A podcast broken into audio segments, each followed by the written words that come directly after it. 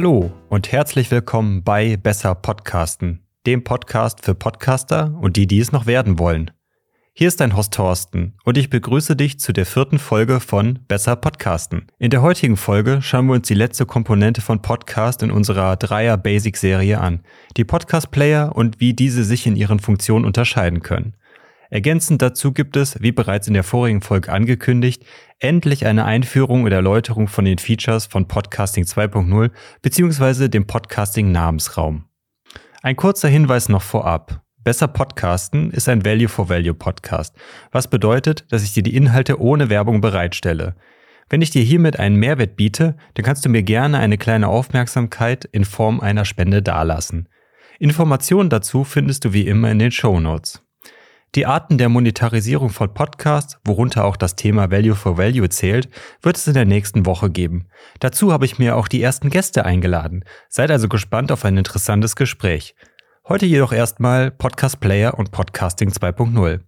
Steigen wir also ein ins Thema. Stellen wir uns zunächst die Frage, welche Rolle soll ein Podcast Player erfüllen? Diese Frage ist simpel zu beantworten. Er soll Podcasts von unterschiedlichen Podcastern oder Quellen abrufen und diese dann abspielen können.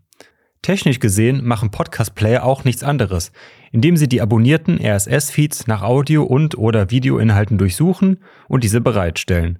Du erinnerst dich sicher an die Grundfunktion von RSS-Feeds, die wir in der zweiten Folge besprochen haben. Das Angebot von Podcast-Playern ist mittlerweile unglaublich groß geworden und für jede Plattform findet man unzählige Lösungen. Sei es für den Desktop, für Windows, Mac, Linux, Anwendungen für den Webbrowser oder eben, wie es mittlerweile am häufigsten verwendet wird, für die mobilen Endgeräte, also primär für Android oder iOS. Je nach Anbieter unterscheiden sich diese dann anhand der gebotenen Zusatzfunktionen oder der verfügbaren Podcasts. Dies hatten wir in der vorigen Folge besprochen. Hör hier also auf jeden Fall nochmal rein, falls du diese noch nicht gehört haben solltest. In der Folge hatte ich auch bereits erwähnt, dass die Plattformen von Spotify und Apple Podcast und damit auch die verbundenen Player mehr als die Hälfte des Marktes abdecken. Aus diesem Grund macht es auch an dieser Stelle Sinn, einige Worte zu diesen Playern zu sagen. Beide Player lassen sich jeweils nur mit dem hauseigenen Verzeichnis nutzen, was bedeutet, dass ihr nicht einfach manuell einen RSS-Feed in die Anwendung einbinden könnt, der nicht bei Spotify bzw. Apple Podcast gelistet ist. Natürlich ist es für jeden Podcaster sinnvoll, auf diesen Plattformen gelistet zu sein, weil sie eben mehr als die Hälfte des Marktes abdecken und man somit einen großen Teil an potenziellen Hörerinnen und Hörern erreicht. Zudem ist die Entscheidung der Plattform aus unternehmerischer Sicht nachvollziehbar, da man auf die Art und Weise die Nutzerinnen und Nutzer an die eigene Plattform bindet und so den Unternehmenswert steigern kann, was wiederum auch den eigenen Aktionären zugutekommt. Jedoch widerspricht dies dem offenen Grundgedanken von Podcasting, dass Podcasts ohne Barrieren und Abhängigkeiten von einzelnen großen Unternehmen konsumiert werden sollten. Somit gibt es auf dem Markt auch viele Podcast-Player, die eben genau diese eben genannte Funktion ermöglichen, um so Inhalte und Formate abseits der großen Verzeichnisse einbinden zu können. Denn wir erinnern uns an die Grundfunktionalitäten von Podcast-Playern bzw. RSS-Readern. Der möglichst einfache Abruf von Medieninhalten aus unterschiedlichen offenen Quellen. Zurück jedoch zu den beiden großen Playern im Markt. Insbesondere für Spotify ist der Podcast-Bereich primär für die maximale Generierung von Umsätzen im Unternehmen ausgelegt und die ursprüngliche Idee von Podcasts ziemlich weit in den Hintergrund gerückt.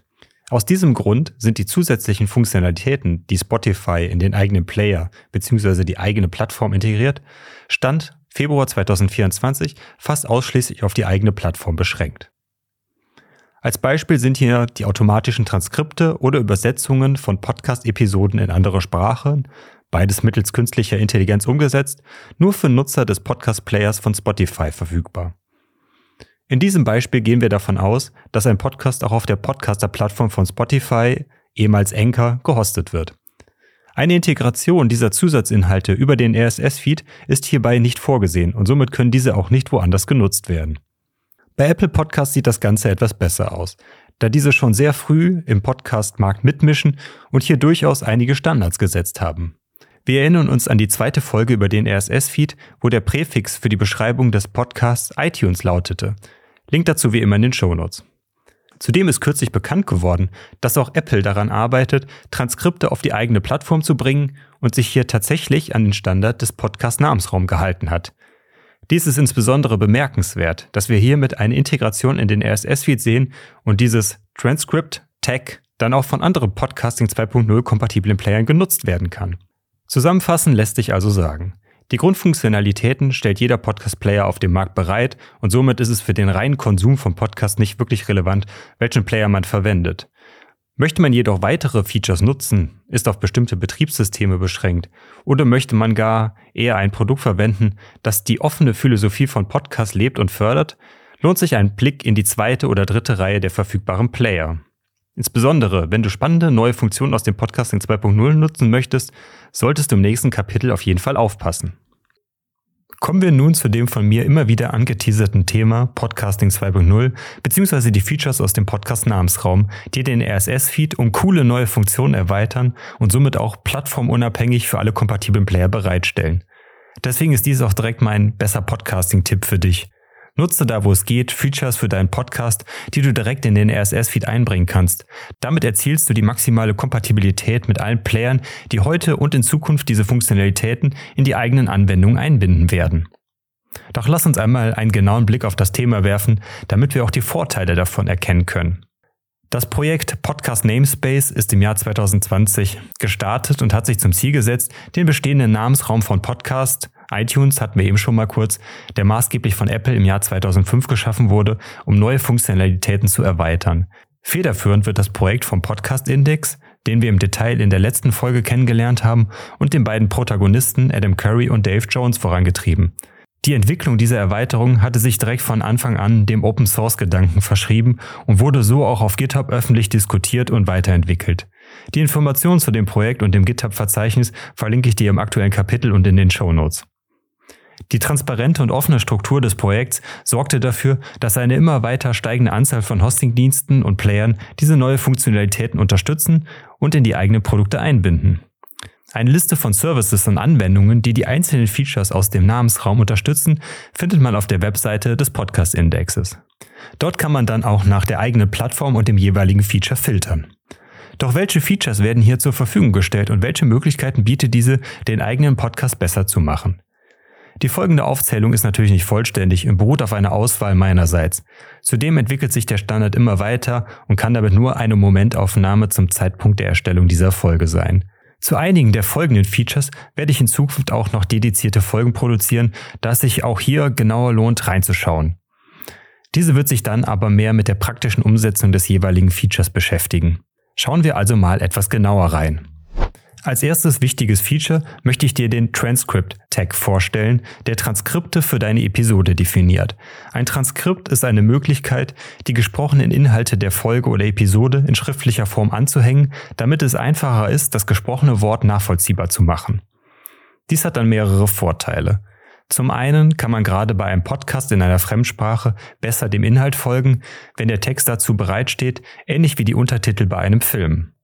Zum anderen lässt sich der Inhalt des Podcasts dann einfacher mittels Schlagwortsuche durchsuchen, um so direkt eine bestimmte Stelle anzusteuern. Einige der Podcast-Player unterstützen diese Funktion bereits und man kann sich das Transkript während der Folge direkt im Player anzeigen lassen. Meine Folgen und auch die von meinem anderen Podcast Notsignal werden alle mit Transkript ausgeliefert, um so die zuvor genannten Vorteile zu nutzen. Im aktuellen Kapitelbild siehst du, wie sowas sehr schön zum Beispiel im Podcast-Player Podcast Guru umgesetzt ist. Ist im Übrigen auch seit kurzem ein neuer Standard-Player geworden, der für Android und iOS verfügbar ist. Schauen dir gerne mal an.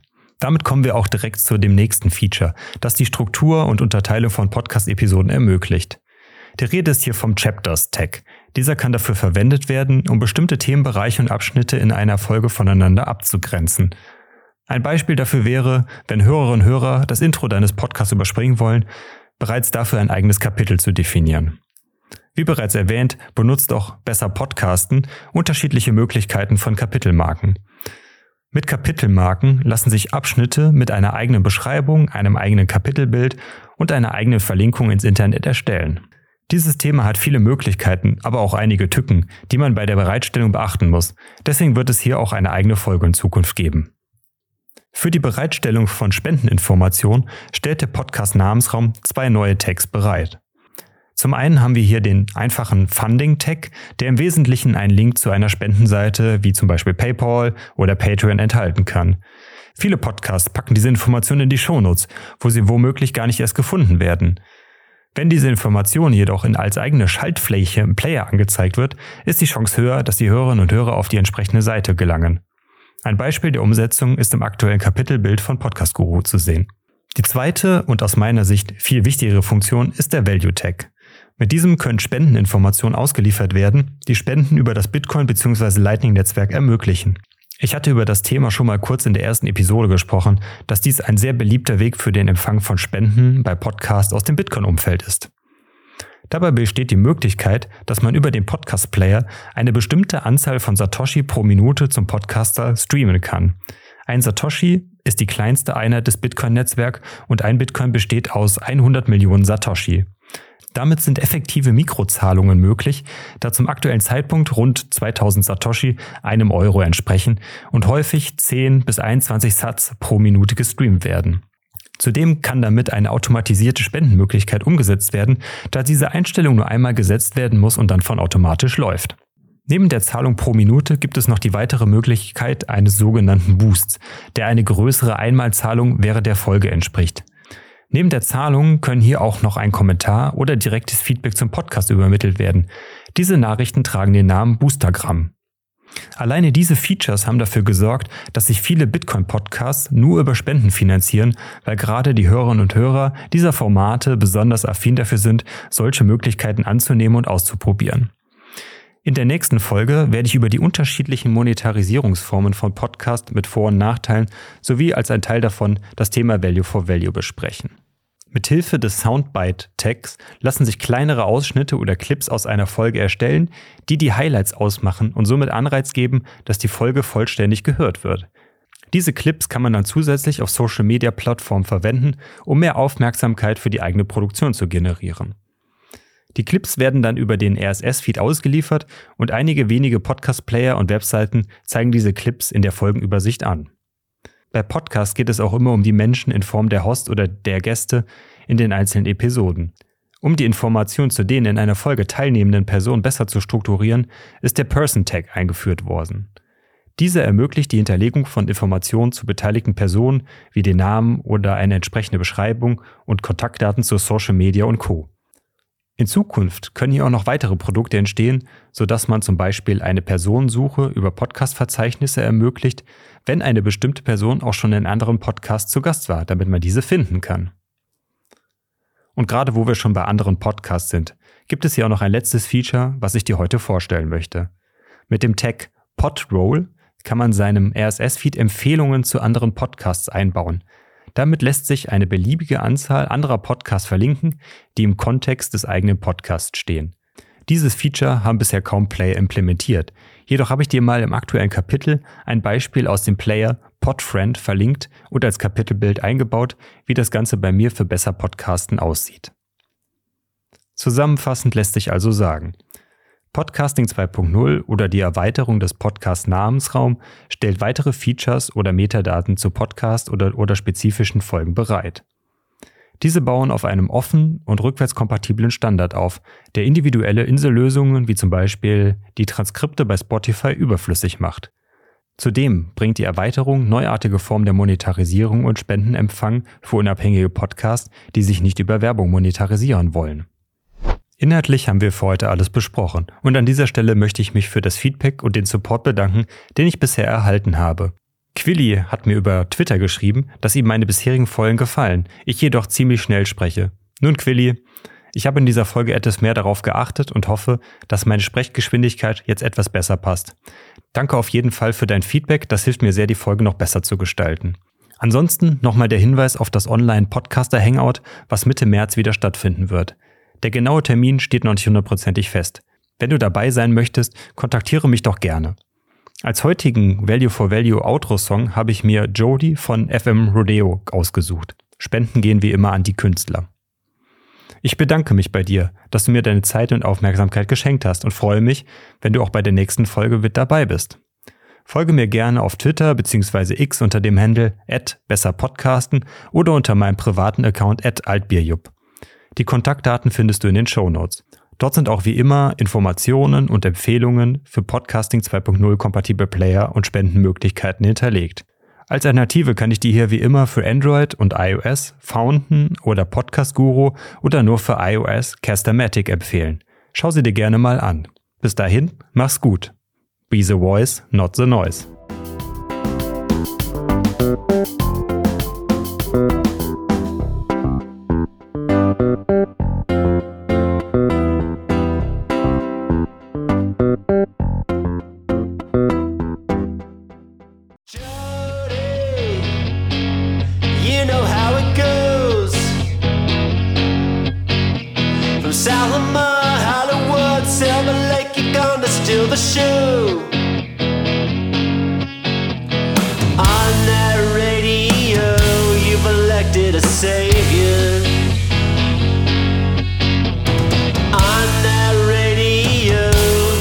like the best.